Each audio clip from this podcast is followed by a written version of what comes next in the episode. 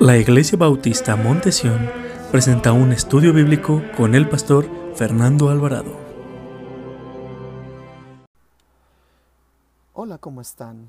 Les doy un cordial saludo desde aquí, desde mi hogar, aquí grabando este audio que espero que sea de edificación. Este audio va para los podcasts que tenemos en Spotify, que espero que usted escuche y comparta a sus seres queridos. Hoy quiero comenzar con una serie de sermones acerca de los distintos milagros que hizo Jesús.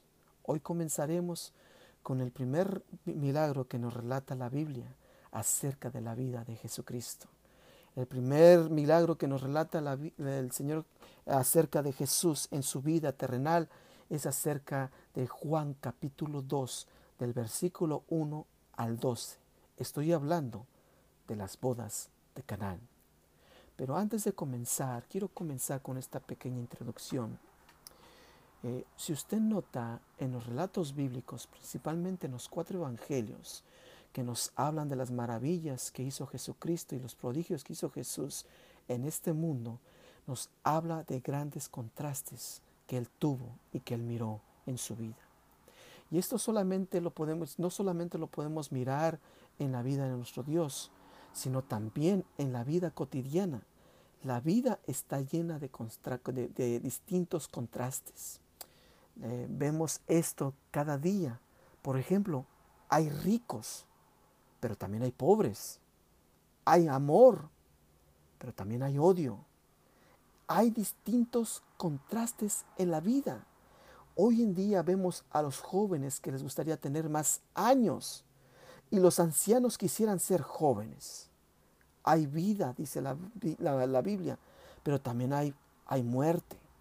Hay salud, pero también enfermedad. Vemos cómo la vida está llena de grandes contrastes. Pero la Biblia no excluye estos temas.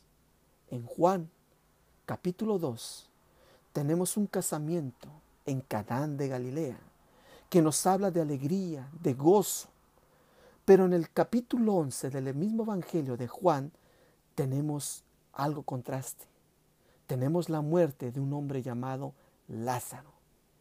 En aquellos días, como hoy, hay periodos de alegría y también hay tiempos de pesar.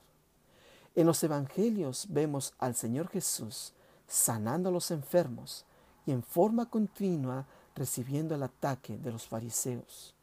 Pero en este capítulo lo contemplamos en un aspecto bien distinto. Lo observamos en una celebración a la cual él y sus discípulos fueron invitados. No vemos aquel varón de dolores experimentando quebranto, participando en una celebración de gozo.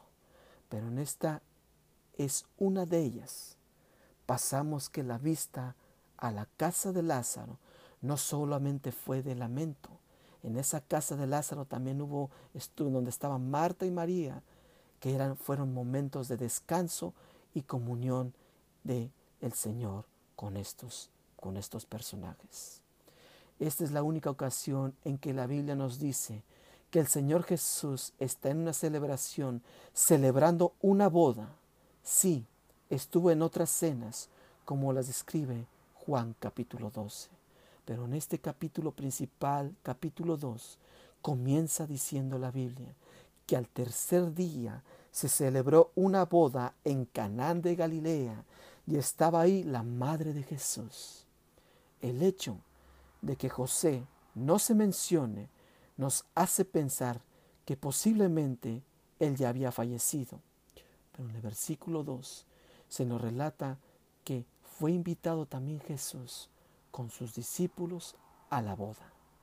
No sabemos si esta invitación fue por causa de una amistad directa o como, nosotros decimos, o fue de compromiso.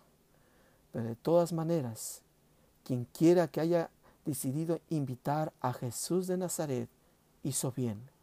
Qué bueno que es cuando invitamos al Señor Jesús a participar en nuestras actividades de nuestra vida cotidiana. Qué triste es cuando no hacemos participar al Señor Jesús en las cosas más importantes de nuestra vida. Pero qué bendición cuando el Señor Jesús es invitado a la fiesta familiar, quizás a la pequeña reunión en relación a la graduación de un hijo, o sea cual sea la razón, siempre es bendito que el Señor Jesús sea el invitado de honor. Pero aquí vemos que en el versículo 3 del mismo capítulo 2 del Evangelio de Juan dice la Biblia, y como faltó el vino, la madre de Jesús le dijo, no tiene vino. Mientras los primeros versículos que acabamos de leer, en el versículo 1 y 2, vemos en el versículo 1 que hay una celebración. Y en el versículo 2 se nos dice que fue invitado Jesús y sus discípulos. Pero aquí en el versículo 3 ya hay una crisis, un falto de vino. Y la madre Jesús va y atiende este asunto y se lo dice a Jesucristo.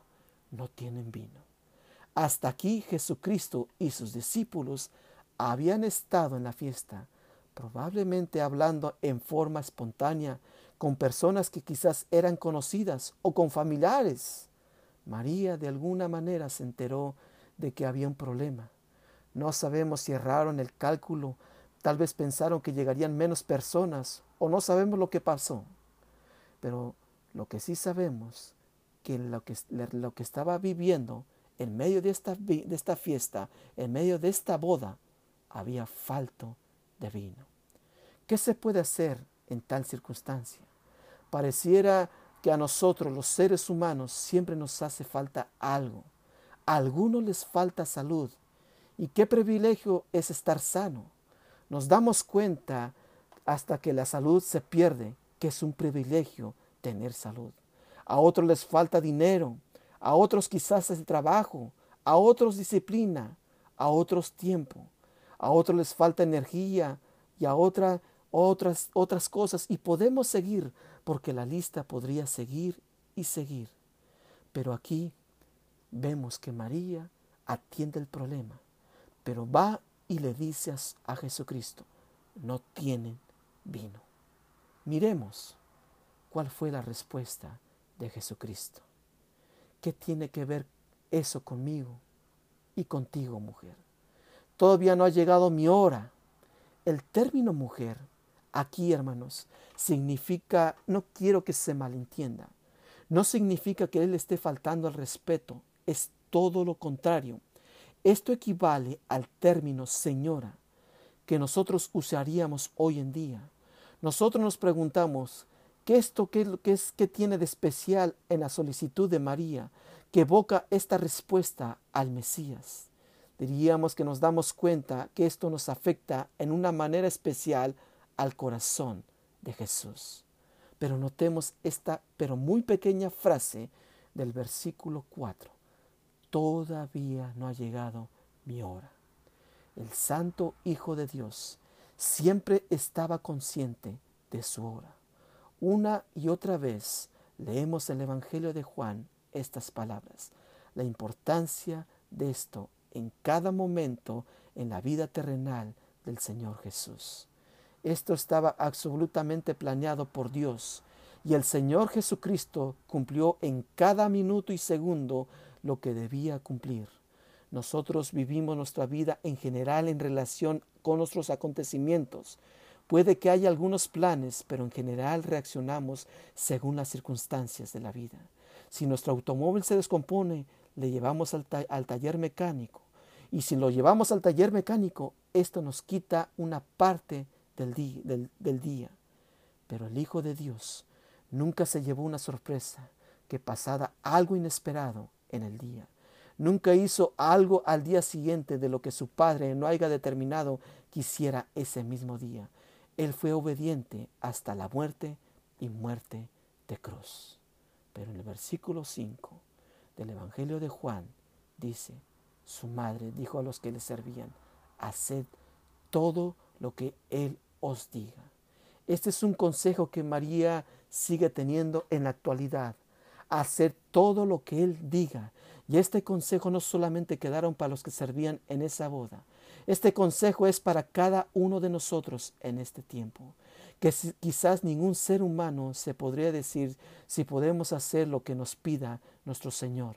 Cuando hacemos las cosas que Él nos dice, habrá bendición. Dice en el versículo 6 que había, había seis tinajas de piedra para agua, de acuerdo a los ritos de los judíos para la purificación. En cada una de ellas cabían de, de dos o tres medidas. De acuerdo con los expertos, estas tinajas tendrían una capacidad de 60 a 100 litros de agua. En el versículo 7, Jesús les dijo, llenad de agua las tinajas. Y las llenaron hasta el borde. Y las, las tinajas vacías son inservibles, hermanos. Las tinajas, las tinajas con agua sirven para algo, pero las tinajas con el agua convertidas en, el, en vino por el Señor es algo que nos habla de las bendiciones sobrenaturales y abundantes de nuestro Dios.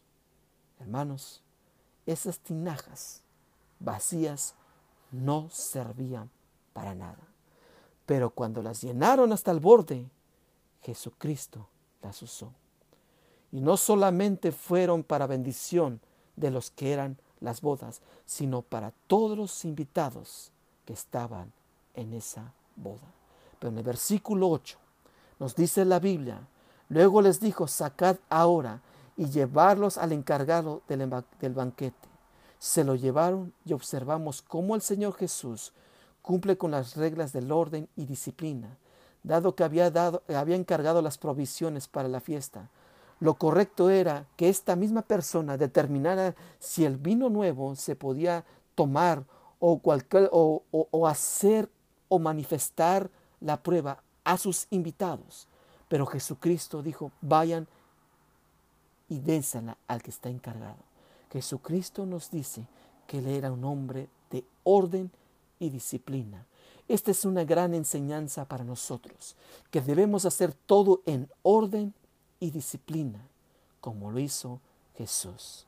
Pero en el versículo 9, la Biblia nos relata, cuando el encargado del banquete probó el agua ya hecha vino y no sabía de dónde venía, aunque los sirvientes sabían que habían sacado el agua y ellos sí sabían de dónde venía el vino, llamó al novio el que estaba el encargado del banquete, nunca en su vida había probado un vino de tanta calidad. Sin duda, fue una experiencia en esa fiesta y la zona, la zona probó una gran variedad, pero probó uno de los mejores vinos que era que había sido manifestado y creado por Jesucristo. Creo que esta es la lección espiritual para cada uno de nosotros que el Señor Jesucristo quiere darnos lo mejor. Él quiere cambiar nuestra vida. Pero ¿cómo? Empezando con esas tinajas vacías, que no han contenido, que no tienen nada. Esas vasijas vacías van a expresar la gloria de nuestro Dios. Quizás el lector de las páginas de que había probado este vino para llamarnos, es para llamarnos de alguna manera la atención a nosotros, de una manera simbólica, los buenos vinos de la vida, pero hay comparación con el conocimiento personal del Señor Jesucristo. El apóstol Pablo dice en Filipenses capítulo 13 del versículo 7 y 8, dice el Señor en su palabra, pero las cosas que para mí eran ganancia, las he considerado para pérdida a causa de Cristo. Y aún más conocer a Cristo Jesús, mi Señor. Por causa lo he perdido todo y lo tengo por basura. Ahora, fin de ganar a Cristo. A mí me llama la atención el hecho de que hay varias clases de personas en la fiesta. Primero, estaban los que sabían que había un problema y que, era la, y que faltaba el vino y por supuesto era María y Jesús de Nazaret, y los sirvientes que servían. El segundo, los que estaban y que tendrían que saber que había un problema y no lo sabían. Y aquí ponemos al esposo y al encargado, que es el mayordomo de la fiesta. Y el tercero, los sirvientes, que sabían el que, que estaba pasando algo y tenían un conocimiento parcial, incompleto, y sabían que Jesús de Nazaret les había dicho que echaran agua a las tinajas y ellos lo hicieron como Jesús se los pidió. A veces pienso que la iglesia del Señor en la tierra En el día de hoy pasa algo así. Estamos todos aquellos que no sabemos lo que está pasando alrededor de la iglesia. Quizás hay falta de interés. después de todo, estamos tan ocupados con tantas cosas importantes que apenas reparamos las cosas de Dios. En cuarto lugar, tenemos a los discípulos. Ellos lo sabían que lo, todo, lo, todo lo que estaba pasando desde el principio. Ellos habían oído la conversación de Jesús con su madre, de que habían estado, vieron que el Mesías había escuchado hablar y enseñaba como ningún antes lo habían hecho, pero ninguno de ellos vio la necesidad que había en esa fiesta. Miremos ahora nuevamente a María. Ella era la persona que sabía que cuando había un problema se lo debía de llevar a Jesucristo. Esas palabras del apóstol Pablo en su primer, del apóstol Pedro en su primera carta en el capítulo 5, versículo 7, el Señor nos dice, echar, eh, echar sobre él toda vuestra ansiedad, porque él tiene cuidado de nosotros. Qué gran enseñanza nos da la palabra del Señor. Cuando nosotros miramos que está pasando algo en nuestra vida, cuando nosotros vemos que hay una necesidad, debemos hacer lo que hizo María, ir y ponerlas en las manos de Cristo y tomar las palabras del apóstol Pedro, echar sobre él toda vuestra ansiedad, porque él tiene cuidado de vosotros. Todo hombre sirve primero el buen vino, y cuando haya tomado bastante, entonces sacará el inferior. Diciendo esto en capítulo 2, versículo 10 del Evangelio de Juan. Dice la palabra de Dios, pero tú has guardado el buen vino hasta ahora. Yo considero que los invitados tomaron tres clases de vino. El primero, el primer lugar, el vino, después el vino inferior y, luego el vino absolutamente superior. Para mí estas palabras son preciosas, pero tú has guardado el buen vino hasta ahora. El mundo tiene la tendencia de dar lo primero a los jóvenes, las cosas que parecen buenas, y, pasarlos, y al pasar los años, las cosas no son tan buenas. El Señor Jesús opera de una manera distinta. Cada vez da las mejores cosas y en las palabras reina y en las palabras de las que nos dijo la palabra de Dios en Primera de Reyes capítulo 10 versículo 6 hablando de la reina de Saba.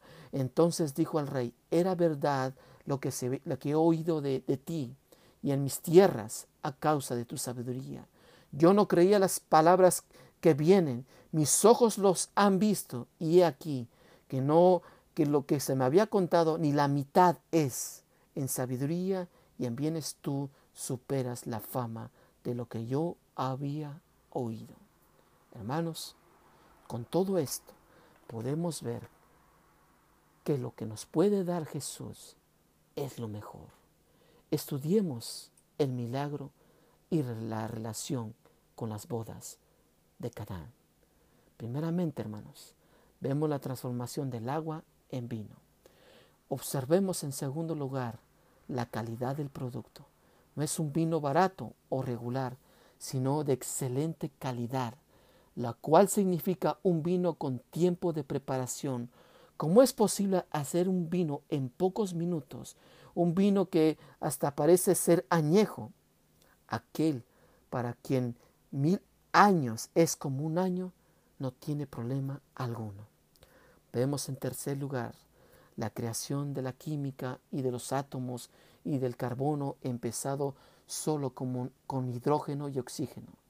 Sabemos que la molécula de agua tiene dos átomos, el hidrógeno y el oxígeno.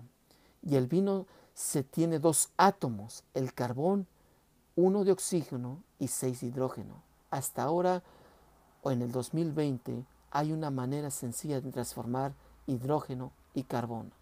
Nos preguntamos, ¿qué hubiera pasado si el Señor Jesús no hubiera hecho el milagro? Creo en primer lugar, lo obvio es que los visitantes de las bodas no hubieran podido beber el líquido que les era necesario.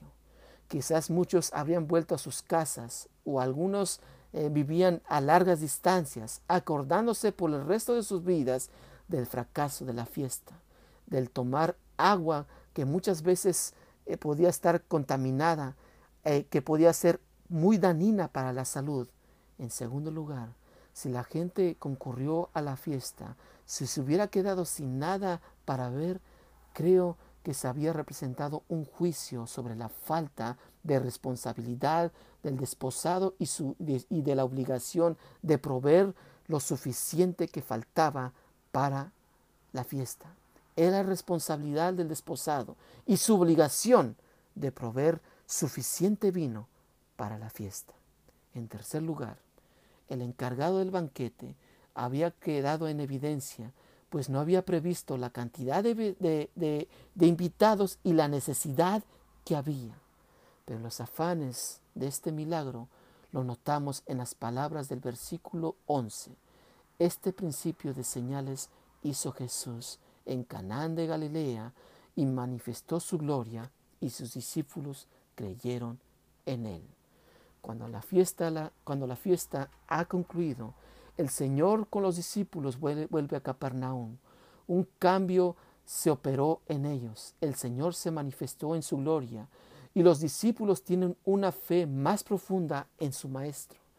Es que en aquellos que seguían a Jesús de Nazaret lo hacían por fe, pues todavía no habían visto hacer un milagro. Sin duda se han de haber sorprendido cuán famoso predicador que Juan el Bautista pasó cerca y dijo, He aquí el Cordero de Dios que quita el pecado del mundo. Nos volvemos a preguntar, ¿cuáles son las enseñanzas de este milagro? En primer lugar, vemos a Jesús como el creador, el hacer un compuesto orgánico partiendo de elementos inorgánicos. Él convierte y transforma algo que es relativamente de poco valor en algo de mucho valor, en un buen vino. Espiritualmente hablando, Él quiere hacer un milagro de transformar a un pecador en camino a la condenación eterna a un heredero de las glorias del cielo. En varios milagros que Jesús hizo, hubo creación de materia. Por ejemplo, en los milagros de sanidad, como en el caso del paralítico, que hubo creación de músculos y huesos y tendones. En la multiplicación de los panes y los peces, creó materia, pero a diferencia del milagro de Canaán de Galilea, era del mismo tipo, pero con diferencia en cuanto a la cantidad. Aquí vemos al Hijo de Dios como el solucionador de todos los problemas. Soluciona el problema de las bodas de Caná, resuelve la dificultad en la casa de Pedro con su suegra que estaba enferma y anula la tragedia en la casa de María y Marta con la resurrección de su hermano Lázaro. Pero volvamos al milagro, al contenido total de los cántaros, que sería unos 500 litros de agua es decir, una medida, una media tonelada que hay que llevar de un lado a otro. No sabemos cuántos sirvientes había, si eran cuatro o cada uno tendría que, que transportar unos 125 kilómetros.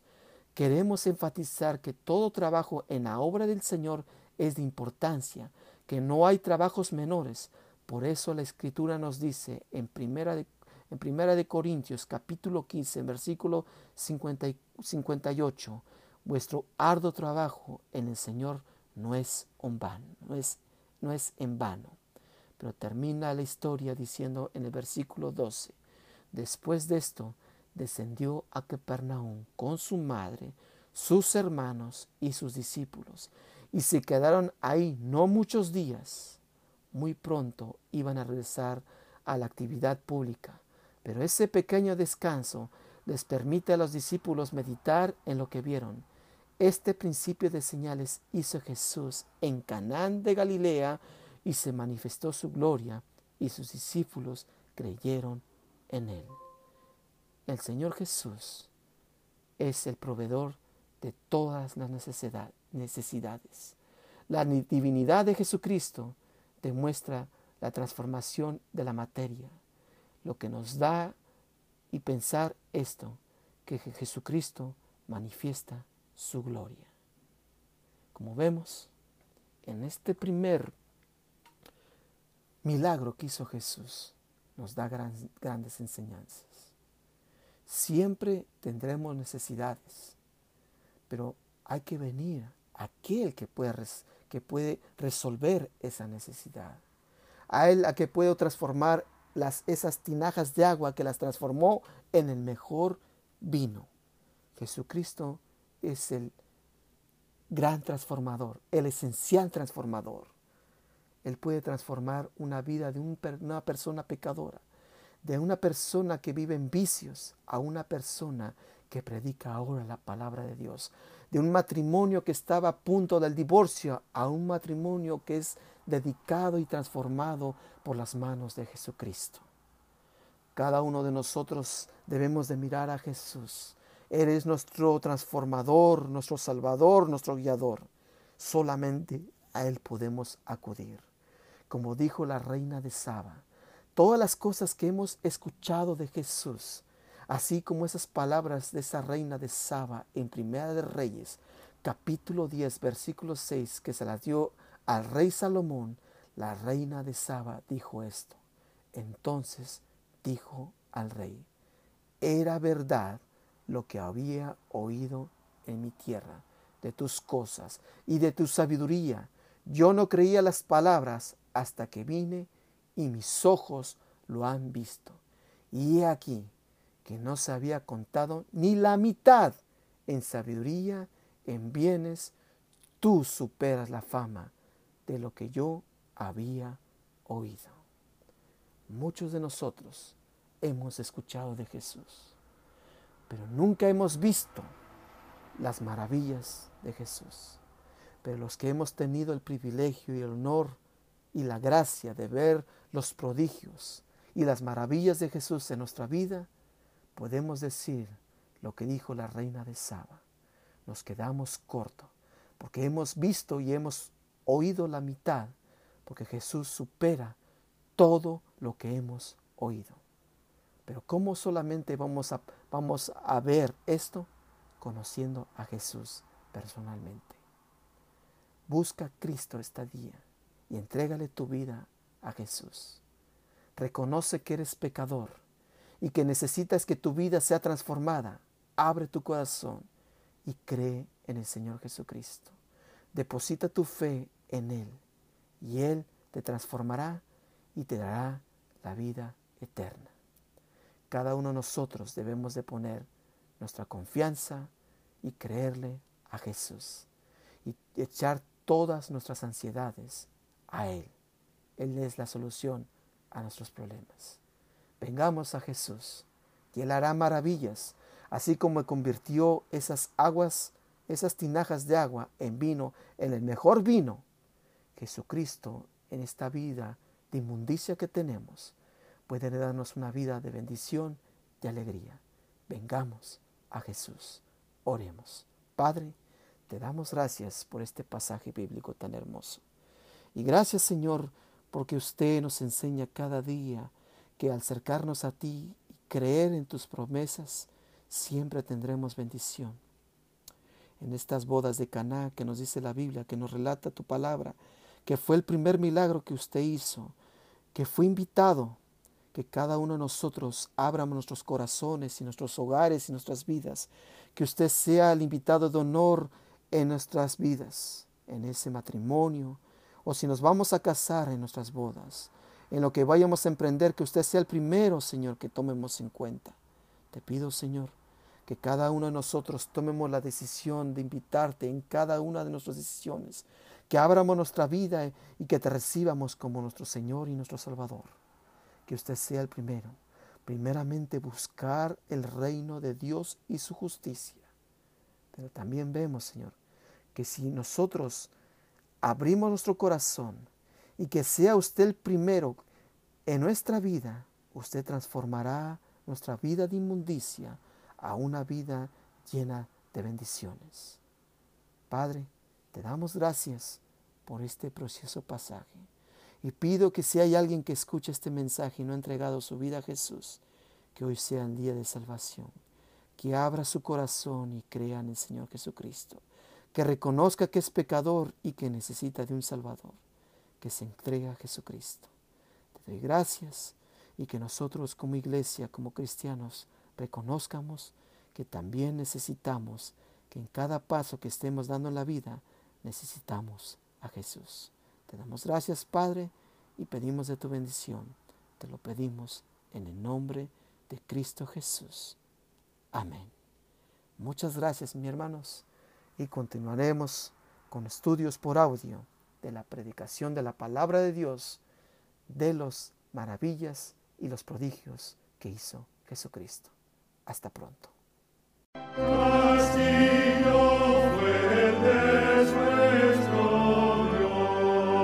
La Iglesia Bautista Montesión presenta un estudio bíblico con el pastor Fernando Alvarado.